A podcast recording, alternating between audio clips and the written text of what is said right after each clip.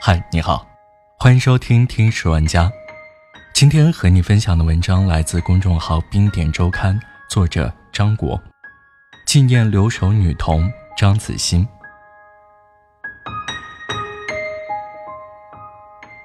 关于九岁女童张子欣短暂的一生，我们所知甚少。她是浙江淳安人，长发圆脸，戴着红框眼镜。多数人从寻人启事上知道了这些，但也仅此而已。他是一名乡下的小学生，原本正在休假，暑假刚刚开始，他暂时脱离了学校生活，回到了父母不在家的那个家中。七月三号，他独自将从学校得到的学期奖状贴到了墙上。第二天。他就被租住在家里的两个坏人带出了门。十天后，东海的一位渔民发现了他漂浮在海上面的小小的身体。这是一个标准的农村留守儿童，在他孤独的生命中，有四弄果园的祖父母，在远方工厂里的母亲，以及在更远的远方打工的父亲。他有四年没有见到过母亲了。根据那位母亲的回忆。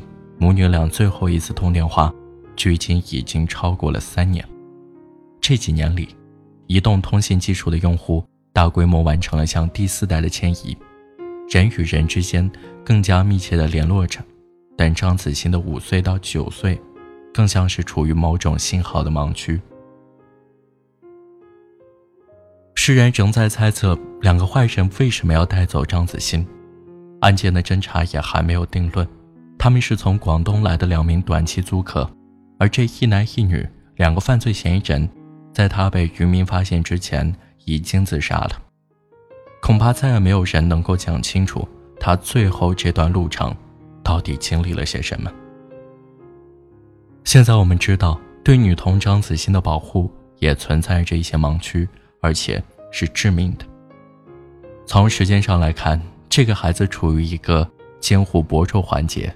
暑假，同一时间，城里的许多同龄人正在参加热热闹闹的暑期夏令营和辅导班。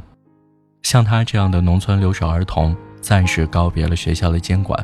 如果再缺乏家庭的有效看护，暑假不仅孤单，而且危险。一位农村教师曾形容，暑假是农村孩子的一场夏眠。坏人在暑假对张子欣下手。等于选择了天然的有利时机。那是一位孩子受到注意最少的时候，平时从课堂上带走一两个孩子，则没有那么容易。现在的农村留守儿童救助保护机制中，包括一种强制报告机制，要求学校、幼儿园、医疗机构、村委会和居委会等，一旦发现这些孩子脱离监护、单独居住生活，疑似遭受家庭暴力、疑似遭受意外伤害等情况。第一时间向公安机关报告。问题在于，张子欣并没有单独生活，也没有一次遭受家庭暴力或意外伤害。在出事之前，他不符合任何需要强制报告的情形。需要报告的时候，也正是他出事的时候。绝大多数留守儿童都属于此类。对这个女童的保护，也许。需要一种更强有力的假日强制保护机制。当他从学校放假回到社区，保护机制的每一环都必须对此知情。他还可能需要一种假期的日间照料。尽管一些人反对举办名目繁多的假期辅导班，认为他们加重了孩子的负担，但对农村留守儿童来说，辅导班反而是一种保护，哪怕不是为了学业强化。而仅仅是考虑到人身安全，在农村的暑假，这个领域仍存在一定的空白。私立辅导机构在这里没有多少利润可图，公立学校不允许校外补课，那些短期的志愿服务，不管是在效果还是规模上，都存在很大的局限性。女童张子欣就处在这样隐蔽的盲区。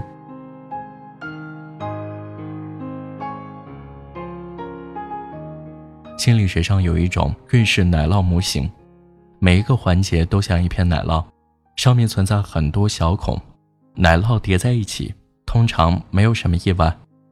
但当一些小孔凑巧叠加在一起，风险因素就像光线一样，透过所有的小孔，导致意外的发生。在女童张子欣的生活中，可以看成很多的小孔。第一个小孔，隔代抚养她的祖父母轻信于人，同意两个外人带走了他。第二个小孔，他的父亲从远方提出了没有什么效力的反对，并且连续几天。都没有采取法律意义上的阻止措施。他被带走后，家人们找村里的高人算了卦，结果是孩子没事。一个荒诞的小孔。他被带走之前，祖母曾经告诉过其他村民，两个外人要带孩子外出。听闻此事的村民虽然提示了女孩被拐的新闻，但依旧没有人采取行动。又一个小孔，一个又一个小孔叠在了一起。女童张子欣掉了下去，然后在亿万人的提心吊胆中万劫不复。即使这些漏洞并不存在，别忘了还有魔鬼候在一旁。这一次是广东两个穷的只剩下三十一点七元的男女伪装了自己，带走了他。在别的案例中，魔鬼是其他的身份，大灰狼总是会伪装的，不管是穷途末路还是富得流油。最坏的情况都发生在张子欣身上。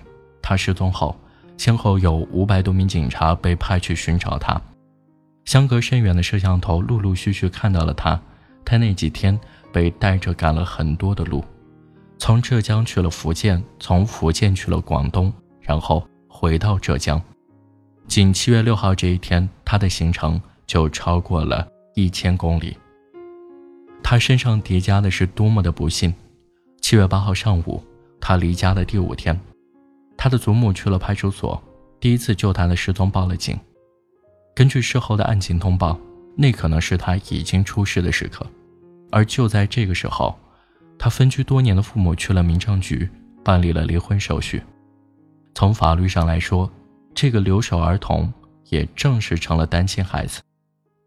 这个社会对困境儿童的定义范围不外乎那么几类。他占了其中两类。在所有已知的事实当中，这听起来是尤为残忍的。在一个孩子走向生命终点的途中，又一个不幸降临了。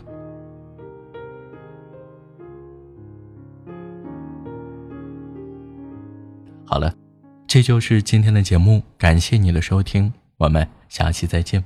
那是一个秋天，风儿那么缠绵，让我想起他们那双无助的眼，就在那美丽风景相伴的地方，我听到一声巨响，震彻山谷。